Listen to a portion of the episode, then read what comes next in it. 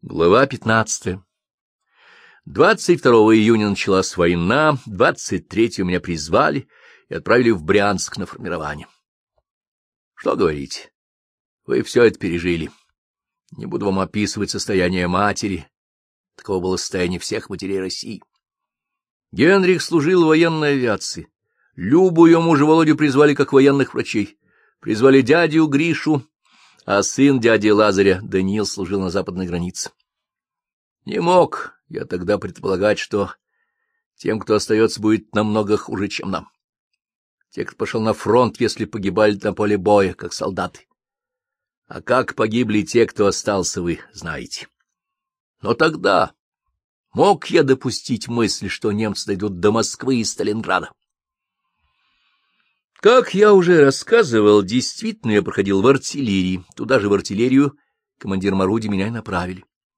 И вот однажды зимой на Брянском фронте в районе Мценска берут наши в плен немецкого офицера, доставляют его на КП дивизии, допрашивает его сам командир дивизии, полковник Щекин.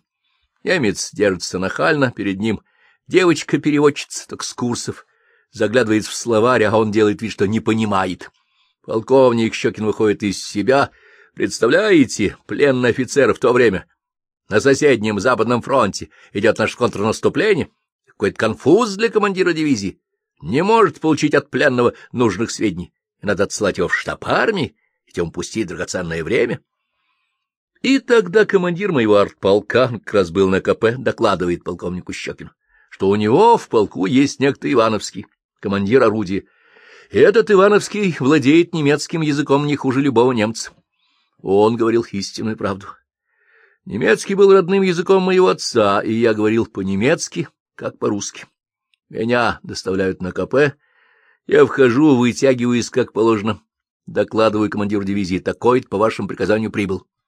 И он приказывает мне допросить немца, выяснить, откуда он и кто, из какой части, и кто перед нами, и кто справа, и кто слева от нас, и как фамилия командира, в общем, всю обстановку.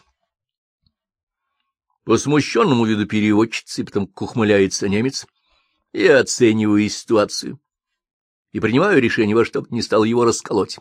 Говорю ему, мол, так и так, мне поручено вас допросить. Предлагаю точно, обстоятельно и правдиво отвечать на мои вопросы. Итак, первый вопрос — фамилия, имя, звание, часть, должность. Он принимает меня за немца и спрашивает, немец ли я. Я ему отвечаю. Вопрос здесь задаю я, а вы должны отвечать, и будьте добры отвечать без задержки. Он кивает на переводчицу. На все мол, вопросы я уже ответил, и добавить ему нечего. Все, что вы говорили до моего прихода, меня не интересует. Возражаю я. Будьте добры отвечать на мои вопросы. Он высокомерно объявляет, что с предателями вообще отказывается разговаривать и больше не скажет ни слова. Я по-русски спрашиваю полковника Щекина, позволит ли он немцу встать? — Пожалуйста, — отвечает полковник Щекин. Я командую встать. Он встает. Я ему в последний раз спрашиваю, будешь отвечать на мои вопросы? Он корчит презрительную рожу и молчит. Тогда, извините, конечно, но война есть война. Они с нами еще не так поступали. Я ему закатываю плюху, он летит в угол — и командир дивизии, полковник Щекин, мне говорит, — Ты того, поаккуратней, товарищ полковник. Отвечаю, все будет в полном порядке.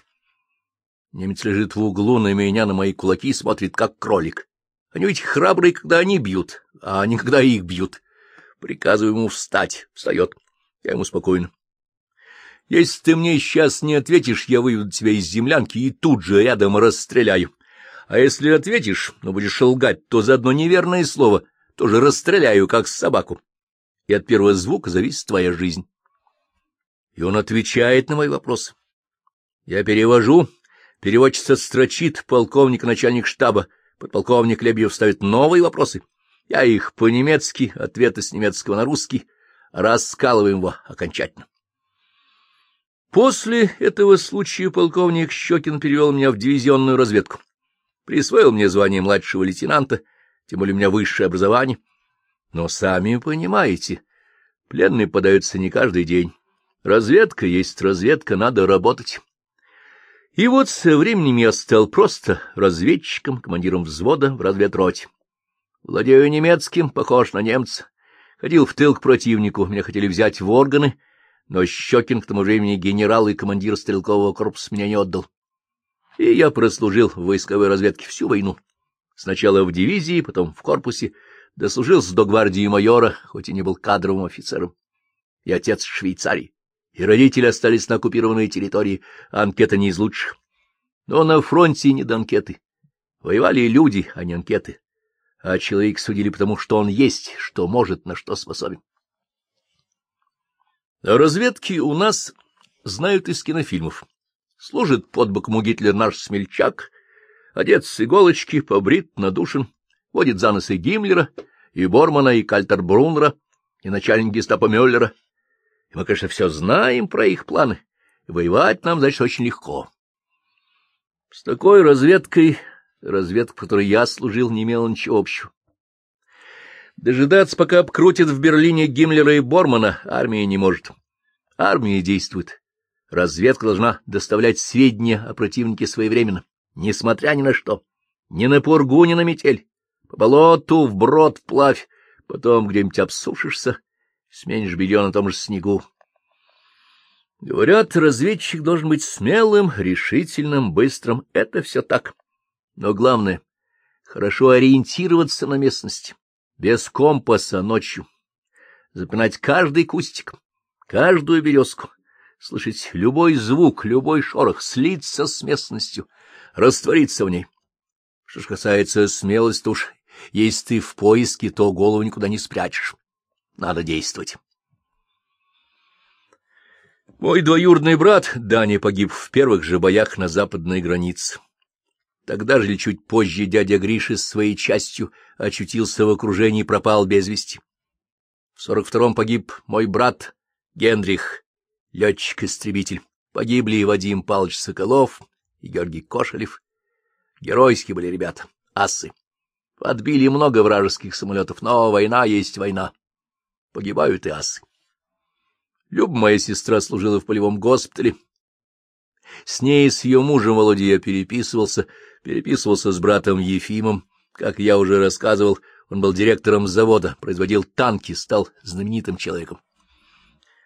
Что касается остальных членов нашей семьи, то они остались на территории, оккупированной немцами. Я понимал, какая судьба их постигла. Понимал, какая судьба постигла всех, кто остался на оккупированной территории. Во время войны мы знали и видели, что гитлеровцы делали с советскими людьми. Это были не бесчинства отдельных солдат. Это была широко задуманная и неуклонно проводимая программа истребления целых народов. Человеческая жизнь в странах, которых это касается, абсолютно ничего не стоит. Устрашающее воздействие возможно лишь путем применения необычной жестокости. Это из приказа фельдмаршала Кейтеля.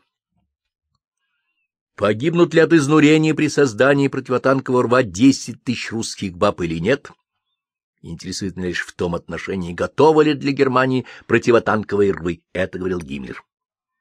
Гигантское пространство должно быть как можно скорее замирено. Лучше всего это можно достигнуть путем расстрела каждого, кто бросит хотя бы косой взгляд. Это уж сам Гитлер. Может быть, случайные фразы? Чего не скажешь в запале, особенно во время войны. У вас есть стенограммы Нюрнбергского процесса? Есть. Посмотрите третий том, страницы 337 и 338. Там приводится такое высказывание Гитлера. В недалеком будущем мы оккупируем территории с весьма высоким процентом славянского населения, от которого нам не удастся так скоро отделаться. Мы обязаны истреблять население. Это входит в нашу миссию охраны германского населения. Нам придется развить технику истребления населения — я имею в виду уничтожение целых расовых единиц. Если я посылаю цвет германской нации пекло войны, без малейшей жалости проливая драгоценную немецкую кровь, то без сомнения имею право уничтожить миллионы людей низшей расы. Одна из основных задач во все времена будет заключаться в предотвращении развития славянских рас. Естественные инстинкты всех живых существ подсказывают им не только побеждать своих врагов, но и уничтожать их. Вот вам генеральная программа Гитлера — уничтожение народов, и прежде всего славян. Ну а что говорить о евреях? Истребление евреев было как бы лабораторией, где гитлеровцы набивали руку, накапливали опыт для массового истребления других народов.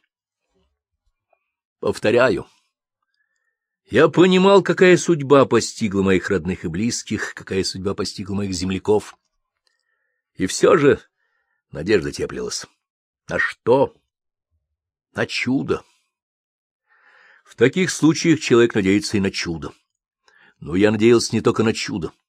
Я надеялся на наше Черниговское Полесье. Чернигов, по преданию, назван так от черного леса, среди которого был основан и такие названия, как Сосница, Стародуб, тоже говорят о могучих лесах. Они сохранились на севере области, именно там, где и был наш город. Именно в Елинских, Злынковских, Новозыбковских, Блешнянских и других лесах действовало партизанское соединение Федорова, кстати, до войны секретаря Черниговского компартии. И недалеко от нас Путивль, Сумской области, где, как вам известно, начал партизанить знаменитый Ковпак. Вот на леса и на партизан я и надеялся. Ну и еще я надеялся на характер своих земляков. Я знал наших хлопцев. Своей жизни они просто так не отдадут.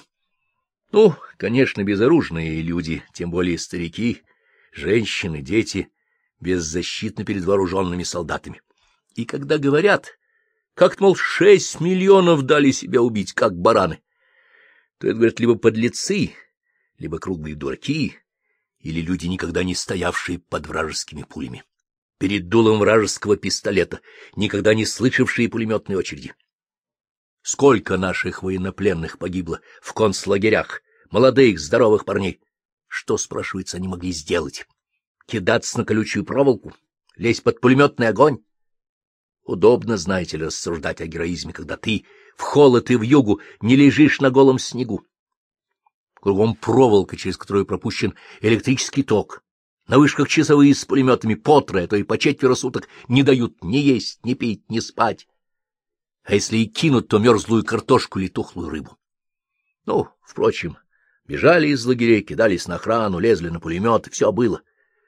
Но те, кто не смог убежать, не кидался на проволоку, не лез безоружный под пулемет огонь, тех тоже осуждать нельзя. Человек преодолевает инстинкт сохранения жизни, если хотя бы есть капля надежды. А если ее нет, такой акт равен самоубийству. Окончать самоубийством. Впрочем, кончались самоубийством. Каждый умирал по-своему. Наш город освободили в сентябре 43-го, а в ноябре там побывал мой брат Ефим. Его вызвали в Москву, в Государственный комитет обороны, и дали важные задания по выпуску танков, Знали, что Ефим задание выполнит, он слов на ветер не бросал. Кстати, спросили, не надо ли ему чего лично, его всегда об этом спрашивали. Но Ефим обычно отвечал, что ему ничего не нужно. Однако на этот раз попросил разрешения съездить на родину, узнать о судьбе родителей. Обращаться с такой просьбой в момент, когда тебе дают срочное задание, война, счет идет на дни, на часы, на минуты — и в распоряжении Ефима тысячи подчиненных. Под видом командировки он мог послать в наш город двух-трех деловых людей, они бы все досконально узнали. Но искать яму, где расстреляли твоего отца и твою мать, не посылают снабженцев или порученцев. К земле, обогренной кровью родных, надо ехать самому. Конечно, если мы ответили «нет, не время, наведем справки и сообщим вам», Ефим подчинился бы но ему так не ответили. Дали самолет один день на поездку. Ефим прилетел в наш город, пробыл день, вернулся на завод и сообщил мне, что все наши расстреляны. Никого не осталось в живых. Более точно и конкретно никто сказать не может, однако, по-видимому, погибли все. Через несколько месяцев, в январе или феврале 44 -го года, я получил письмо от Любы. Она ездила в наш город, и госпиталь стоял неподалеку. Пробыла там два дня. Сведения были более подробными. Уже работала комиссия по установлению злодеяний немецко-фашистских захватчиков, и, как сообщала Люба, еврейское население было уничтожено задолго, может быть, за год до прихода наших войск. Что касается дяди Гриши, то он якобы вышел из окружения, вернулся в город и оттуда ушел к партизанам. А вот о нашем отце сведения расходятся. Одни говорят, что его повесили, другие, что его как полунемца куда-то вывезли. И ни слова об Игоре о нем писать не могла. Бедная Люба. До сих пор не верит в его гибель. На что-то надеется. Ну, ладно, не будем об этом. В октябре 44-го года я получил двухнедельный отпуск и приехал домой. Стояли мы тогда на Висле, на Магнушевском плацдарме, требовался язык, никак не могли взять. Немцы в глухой обороне. Мы пошли с ребятами и взяли сразу троих. Провели в тылу у противника четверо суток. А какая там была насыщенность войсками, сами представляете. Короче, взяли троих, на речушке они вздумали рыбу ловить, и сами попались. За эту операцию ее участникам дали отпуск, и мне в том числе. И я поехал в родной город. За две недели я кое-что узнал, а потом, после войны, после демобилизации, я приезжал опять. Шаг за шагом я выяснял подробности смерти родных. Это было нелегко. Погибшие обратились в прах. Однако вернулись фронтовики, эвакуированные, расспрашивали родных, о близких, у одного, у другого, у третьего. Собирались крупицы сведений, зерна правды, обнаружились люди, чудом спасшиеся от расстрела, выпалшие из могил и ушедшие в партизаны. Со временем у меня создалась, безусловно, не полная, но, во всяком случае, достоверная картина того, что произошло с моими родными. Я не собираюсь рассказывать вам историю всего гетто, я ее не знаю, и никто ее не знает. Это было маленькое и короткое по времени гетто. О нем не сохранилось письменных свидетельств, оно не фигурирует в официальных документах, оно просто было стерто с лица земли. Да и что можно добавить к истории гетто, описанных в сотнях книг?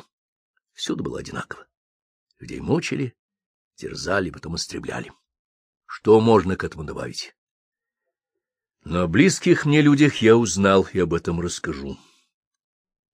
Конечно, обстоятельства, в которых они очутились, были исключительными, непередаваемыми. Нормальный человек не может их представить. Никакой рассказ не может передать того, как мучились, страдали и умирали люди. Над городом опустилась ночь. Много лет я блуждаю в этом мраке, по одним и тем же улицам, туда и обратно, и снова туда, и тени замученных бредут со мной рядом, от дома к дому. Ни вскрика, ни стона, ни шепота, мертвая тишина. Я настолько их знал, отца, мать, сестру, брата, племянников, дедушку, бабушку, дяди, что иногда мне кажется, все, что произошло с ними, произошло и со мной. И рассказывая о них, я рассказываю о себе. И все же мой рассказ тоже будет лишь слабою тенью того, что было на самом деле.